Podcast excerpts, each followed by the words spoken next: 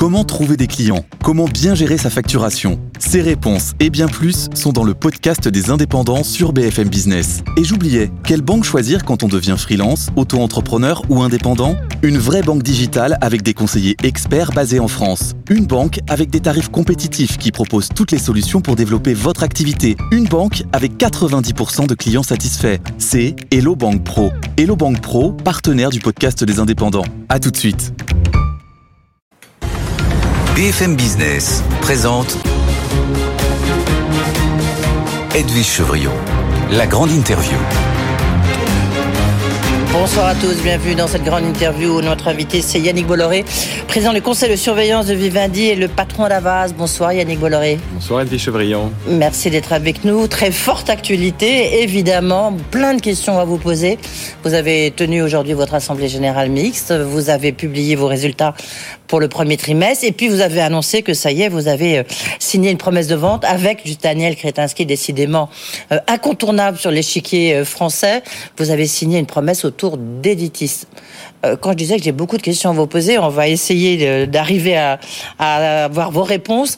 D'abord, cette promesse, elle a été signée, vous l'avez annoncé aujourd'hui, Comment c'est quoi le, le déroulé jusqu'au 14 juin, euh, date à laquelle normalement vous espérez obtenir un feu vert de Bruxelles sur votre rapprochement avec la Gardère Voilà, la date importante, euh, merci de le rappeler, c'est le 14 juin. C'est la date où la Commission européenne se prononcera sur la validité ou non euh, de notre projet de rapprochement entre le groupe Vivendi et le groupe Lagardère.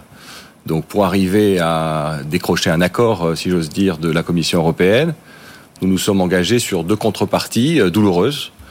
Euh, qui sont le projet de cession d'Editis et le projet de cession du magazine Gala.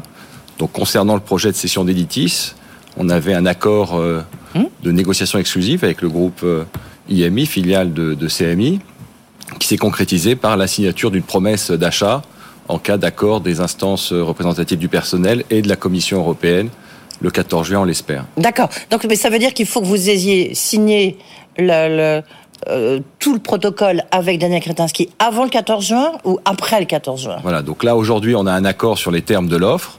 Donc reste euh, l'avis des instances représentatives du personnel et surtout euh, l'accord de la Commission européenne sur ce projet de remède et sur l'agrément du repreneur. D'accord. Euh, le prix, on sait que vous l'aviez acheté quoi C'était 900 millions à peu près Editis. Vous aviez 800 millions d'euros. 800 millions. Dans les 800, oui. Dans les 800, vous avez euh, fait une dépréciation. Euh, là, on dit c'est entre 500 et 600 millions l'offre de Daniel Kretinsky. En les cas, c'est ce qu'il dit qu'il avait mis sur la table, quoi. Voilà, on n'a pas communiqué sur le prix. On attend d'avoir l'accord des IRP de Bruxelles, mais le prix est voisin de, de, ce que de ce que vous dites. Oui, d'accord. Donc euh, c'est quand même une moins-value importante, mais c'est pour ça que c'est un sacrifice euh, nécessaire pour euh, obtenir cette opération. Est-ce que vous restez confiant quand même pour, cette, pour ce rapprochement avec la Gardère Écoutez, pour nous, le rapprochement avec le groupe d'Arnaud Lagardère, c'est un projet stratégique qui répond à un besoin d'internationalisation de nos métiers. Aujourd'hui, le groupe Vivendi est numéro 2 en France, mais présent uniquement sur le marché francophone de l'édition au travers d'Editis alors que le groupe Lagardère a une réelle position mondiale, avec plus des deux tiers de ses revenus dans l'édition qui sont faits aux États-Unis, en Angleterre, euh, en Espagne et dans d'autres pays, et occupe la troisième place mondiale euh, du marché de l'édition. Donc on est prêt à faire des concessions, il faut le regarder dans, dans cet esprit global. Est-ce qu'on est confiant? Euh, C'est compliqué de préjuger d'une manière générale d'une décision d'une autorité indépendante. Après, on a eu des discussions très constructives avec Bruxelles avec Madame Verschager, avec son équipe, ce qu'ils appellent ça le, le case team. Mhm. Et euh, on a accepté euh, quasiment. Parce que, in fine, ça finit par quand même. Est-ce que l'enjeu en valait la chandelle? C'est un peu la question qu'on a envie de vous poser, Yannick Bolloré, parce que vous vendez Editis, vous vendez Gala. Certes, vous allez récupérer a priori euh, Paris Match, mais vous avez des dépréciations d'actifs. ça finit. L'addition continue, va, va être assez lourde, in fine, non? Alors la vente d'Editis, c'est sous réserve que nous ayons l'accord pour. bien sûr, bien sûr. nous rapprocher du groupe Lagardère. Après, dans ces opérations de concentration, il y a souvent des sacrifices. Il était évident qu'il y aurait des contreparties, puisque Editis... Vous restez convaincu que c'est une bonne chose ah oui. Le rapprochement avec la Gardère. Oui, c'est un projet, non seulement c'est une bonne chose, mais ça répond à un besoin stratégique. Et d'ailleurs, quand vous regardez les résultats du groupe Lagardère, et je salue Arnaud Lagardère s'il nous regarde et ses équipes, on peut quand même les féliciter pour les excellents résultats 2022 et un démarrage 2023 qu'on peut qualifier de tonitruant. Oui. Euh, dans l'autre concession que vous devez faire, c'est la vente de Gala, du magazine Gala.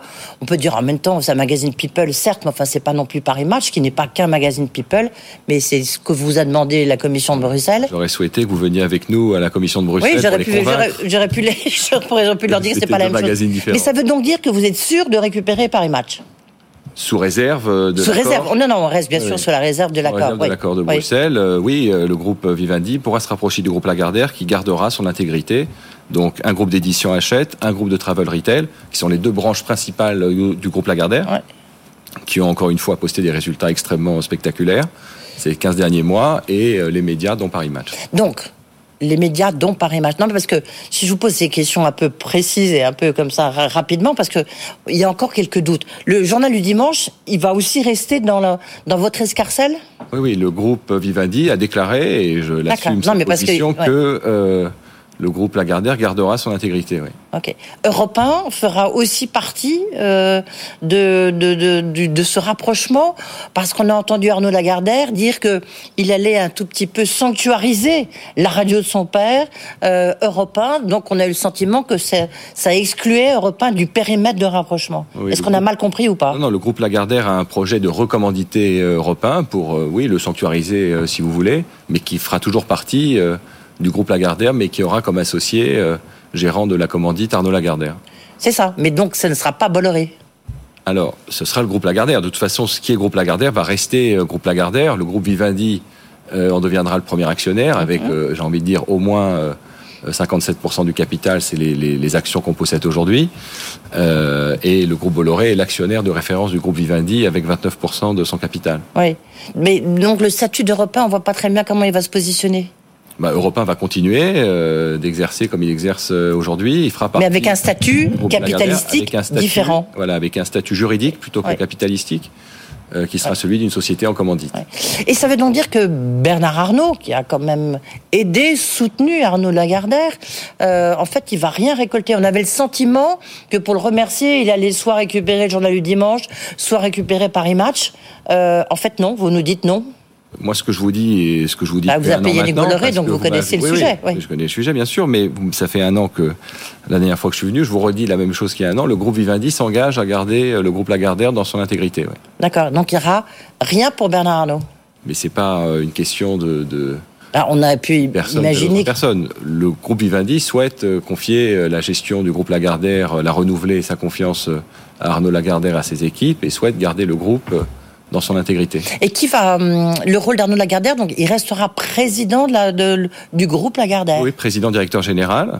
Oui. ce qui est plutôt important d'avoir d'avoir un manager de cette qualité qui en plus est un actionnaire. C'était pas un manager, c'était quelqu'un comme vous, c'était quelqu'un qui était un actionnaire, un président actionnaire, quoi. Voilà. Il est manager actionnaire. Oui. Voilà, et c'est quand même formidable d'avoir des managers euh, qui sont également actionnaires de manière importante, à plus de 10% du capital de la société. Je suis pas sûr qu'il apprécie le fait qu'on parle de lui en tant que manager, mais ah non, non, euh, c'est au contraire. Il est actionnaire évidemment, président directeur général, il cumule les deux casquettes. Et vous, moi aussi, je suis actionnaire et manager. Je veux dire, c'est. Oui, mais vous êtes président. Vous êtes président. Lui aussi, il est président. Euh, vous avez bien compris ce que je voulais dire. Est-ce que le, il y a, Vivendi et Lagardère ont vocation à terme à fusionner ou pas? Non, alors le groupe Lagardère a d'autres actionnaires, restera coté en bourse. Donc le groupe Vivendi, on est le premier actionnaire avec au moins 57%. Je vous dis au moins 57% parce qu'il y a une opération qui pourrait nous faire remonter au capital euh, d'ici la fin de l'année 2023. Mais le groupe Lagardère a vocation à rester coté en bourse euh, tel qu'il existe aujourd'hui.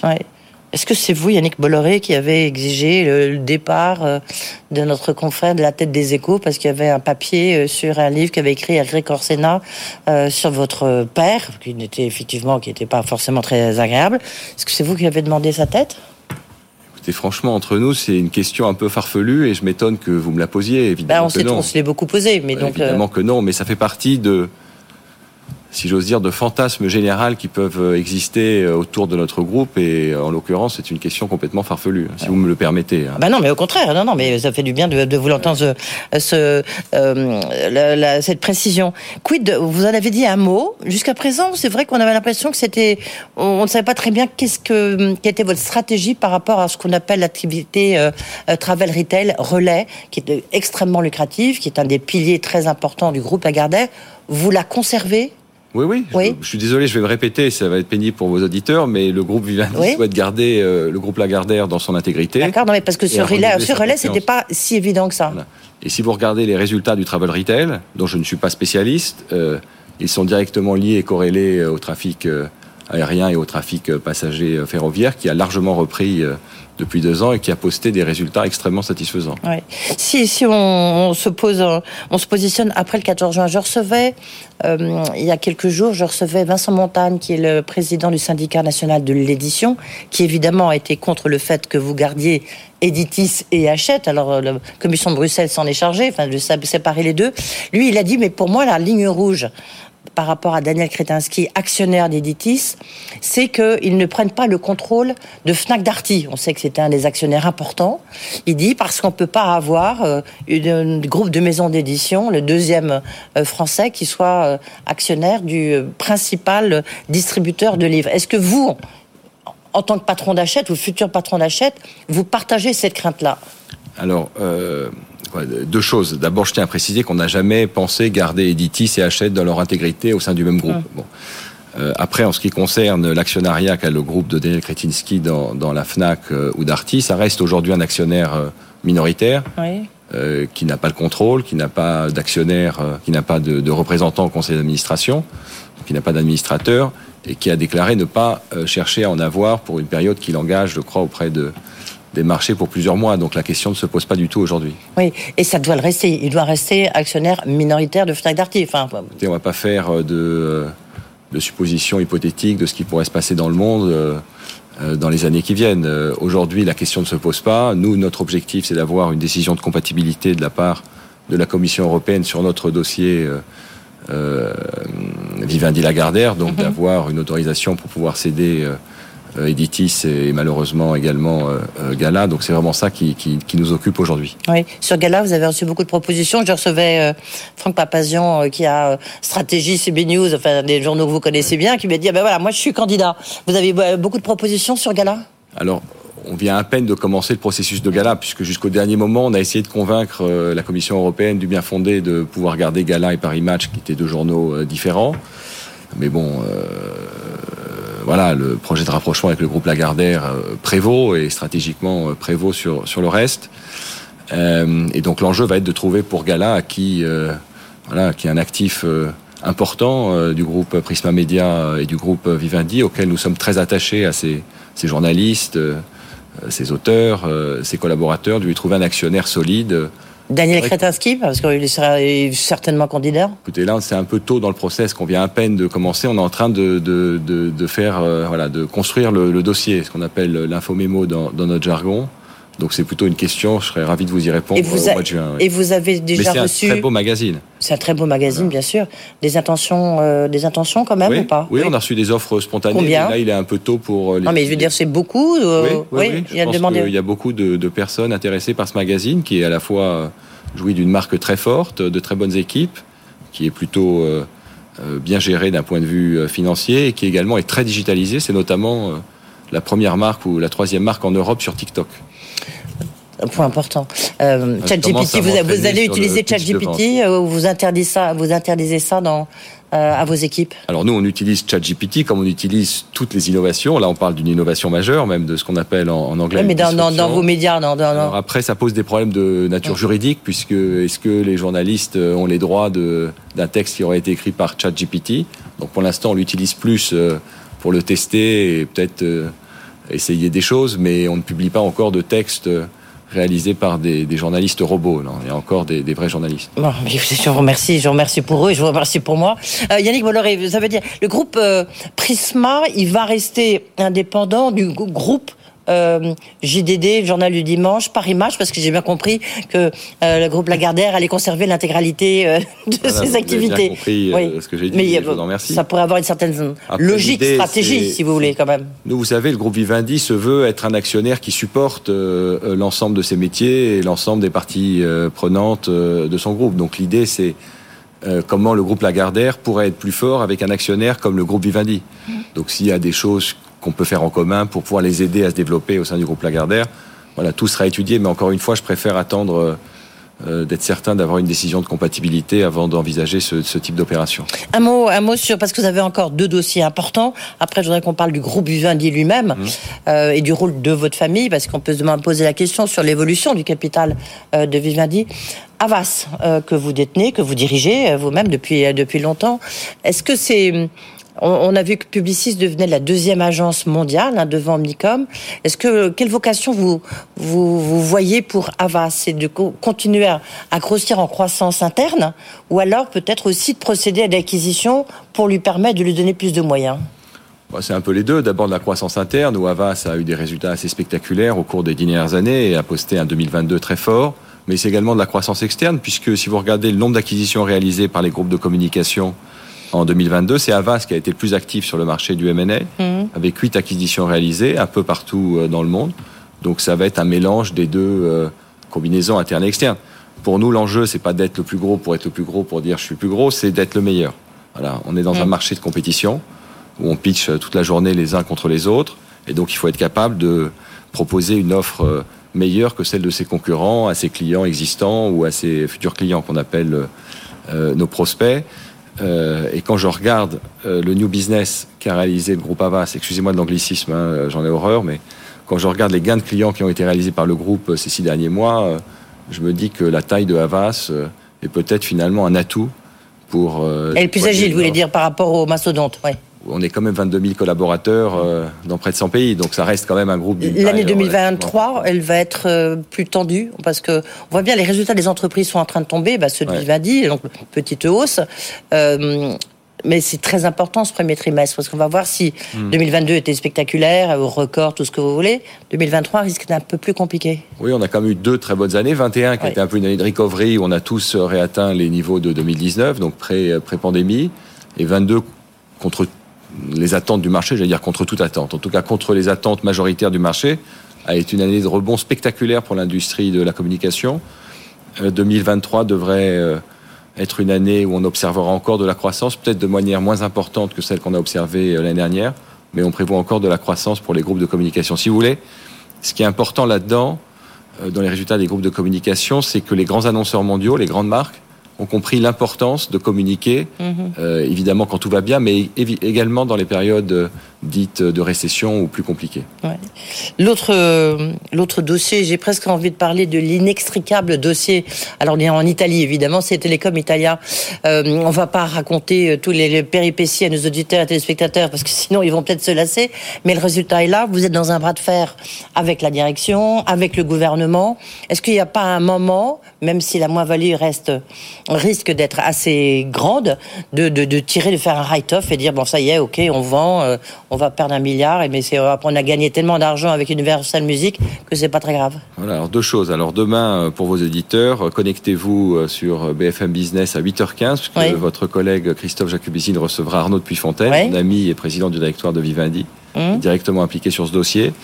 Mais concernant la moins-value, elle a déjà été passée dans les comptes, puisqu'au 31 décembre, nous avons passé une dépréciation importante hein, sur Telecom Italia pour le remettre au cours de bourse du 31 décembre. Euh, qui d'ailleurs est inférieur au cours de bourse actuellement. Donc j'ai envie de vous dire que d'un point de vue comptable, cette dépréciation a déjà été passée. D'accord. Donc ça veut dire que vous pouvez très bien sortir du dossier. Ça veut dire qu'on a retrouvé une certaine forme d'agilité qui nous permet d'être euh, actionnaire sans consolider euh, dans nos comptes en équivalence Telecom Italia, tout en restant impliqué, un actionnaire actif, avisé, qui essaie d'être un, actionnaire qui va aider Télécom Italia. mais donc vous avez envie de rester, vous, Yannick Bolloré, vous avez envie de rester actionnaire de Télécom Italia? Aujourd'hui, Télécom Italia est une participation financière pour Vivendi, donc on ne le considère pas comme un actif euh, stratégique euh, essentiel. Voilà. Et donc il y a un moment, on peut aussi. mais on veut être un actionnaire euh, aidant et supportif à la fois du management, des parties prenantes et de l'Italie. Oui, c'est ça. On, voit que là, on est un peu dans les éléments de langage du président d'Avas. Hein. C'est pour ça. Vous me poser une question sur Avas. Le, plus sérieusement, qu'est-ce qui se passe autour Non, qu'est-ce qui va se passer? Peut-être rien du tout, hein, du reste, autour du capital de Vivendi. Parce qu'on se dit, si on regarde au niveau euh, de, des étages au-dessus. Vous avez vendu, vous êtes en train de vendre euh, Bolloré Logistique pour 5 milliards euh, à CMA CGM. Vous avez vendu déjà une partie à MSC aussi, c'était de mémoire à peu près 5, 5 milliards. Vous avez tiré 7 milliards de l'opération Universal Music. Bref, vous avez une cagnotte énorme. certains se disent, eh ben, c'est peut-être l'occasion de, de retirer Vivendi de la cote.